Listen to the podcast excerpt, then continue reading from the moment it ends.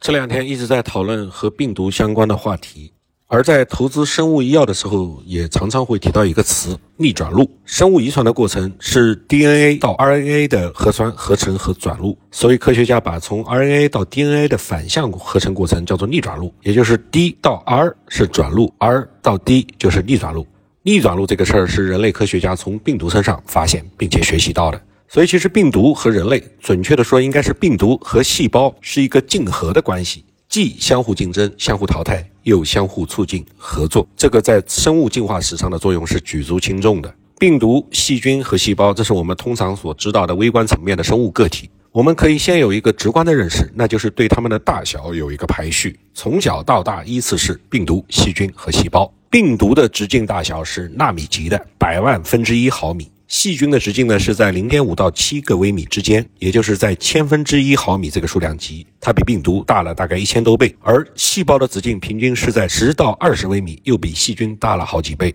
有一种细胞呢，肉眼可见，那就是卵细胞。人类的卵细胞的直径有零点一毫米，而青蛙和鱼类的卵细胞能够达到两毫米的直径，也就是肉眼可见的鱼子那么大。但是这里要说一下，鸡蛋和恐龙蛋并不是单个的卵细胞，没有那么庞大的细胞。准确的说，鸡蛋在母鸡肚子里的时候确实是一个卵细胞，但是自从它生出来以后，它只是形成了鸡蛋之中的卵黄这个部分。逆转录病毒最早大约是在一九零八年前后在小鸡身上遇到的。后来，人类开始了对逆转录过程的研究，也就发现了越来越多的逆转录病毒。比如说，乙肝病毒和 HIV 病毒就是非常著名的逆转录病毒。这两种病很难治，它们跟逆转录病毒侵入细胞的方式有关。那么，病毒又是怎么侵入细胞的呢？我们已经知道，细菌和细胞的大小差距并不大，相差个几倍到十倍之间。比较简单粗暴的理解方式，可以把细菌看成是比较低级的细胞，甚至它们连细胞核也没有。而大小只有细菌千分之一大小的病毒，它的结结构就更简单了。从病毒如此简单的构造，我们就可以知道它是没有办法自我供给养分或者能量的。所以，病毒的生活方式只能是一种寄生。它寄生在一个活的细胞里。病毒入侵细胞的时候，它仅仅将自己的遗传物质注入到细胞体内，它的外壳蛋白质并不进入。这个遗传物质携带了这个病毒全身上下的所有信息，然后呢，它就能够利用细胞之内充沛的能量和物质来合成新的蛋白质外壳，从而继续复制病毒本体原来的 DNA 或者是 RNA，形成病毒的各个部件，就像变形金刚那样。我来组成头部，我来组成躯干，然后陆陆续续组装成一个个鲜活的新的个体。大部分的病毒入侵了细胞以后，都会老老实实的待着，蹭这个细胞的生产线所制造的能量和物质，也顺便制造出自己的后代，造出新的病毒颗粒。新的病毒颗粒呢，有的以慢悠悠的出芽儿的方式出去。也有的呢是积累到一定数量之后，砰的一声把这个宿主的细胞撑破，大量的释放出来。但是自然界当中还有另外一种病毒，这就是我们要讲的逆转录病毒。这类病毒的野心就非常的大了，它入侵了细胞之后，不满足于仅仅在里面待着，它要想跟这个细胞天长地久，合二为一。它之所以能这么做，因为它携带了一种特殊的酶，这个酶叫做逆转录酶。它入侵了细胞以后，就会用尽各种各样的方法，将自己的遗传物质逆转录生成一节 DNA，而这一节 DNA 是可以完美的整合到宿主细胞的基因组里边的，真正的跟这个宿主的基因合二为一。这类病毒呢，就被称之为逆转录病毒。它和普通病毒最大的区别就在于，它会将自己的基因整合到宿主的基因组里，也可以说，它能够对宿主的基因进行改造，让宿主的身上加了一个不属于自己的基因片段。对付逆转录病毒，往往不仅要把病毒本身消灭，还要把被病毒入侵的那个细胞也一并干掉。这也就是为什么 HIV 和乙肝如此难治的根本原因之所在。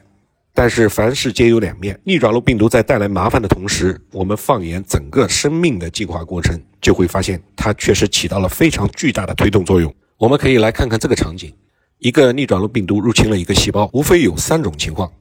第一种，它完美的将自己的基因整合到了宿主细胞的基因组里边，随着宿主细胞基因的表达，源源不断的产生新的病毒颗粒。对于这个病毒来讲，它很成功。但是对于这个细胞来讲，它迟早会被病毒作死，再也没有了下文。第二种是一个逆转录病毒入侵了一个细胞，也将自己的基因整合到了这个细胞的基因组里面，但是整合的位置不那么完美，让这个细胞并不能产生新的病毒颗粒。所以对于病毒来讲，它是失败的，因为它再也没有后代了。对于这个细胞来讲呢，也没有任何的损失，无非就是带着这个病毒的基因序列继续活下去而已。如果这个细胞还可以进行分裂产生后代，那么这个细胞的后代当中也就天然的存在了这个序列。只不过这个序列在这个细胞里边它是沉默不表达的。在人类的基因组里边，大约有百分之八的序列是病毒的序列，而且几乎是病毒全套的基因组序列，它们全部是由逆转录病毒入侵而带来的。还有第三种情况，逆转录病毒入侵了一个细胞，也将自己的基因整合到了宿主的基因组里面。但是整合的这个位置非常非常的特殊，特殊到能够和这个细胞的基因完美的融合在一起。对于病毒来讲，它不能产生新的病毒颗粒，它是不成功的。但对于细胞而言，入侵的序列跟周围的序列合二为一。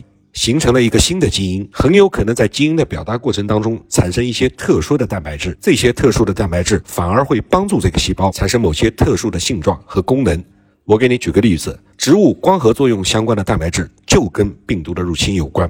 而哺乳动物胎盘的形成也是源于一次病毒的入侵。这个就是逆转录病毒跟一个细胞之间的所有的恩怨情仇。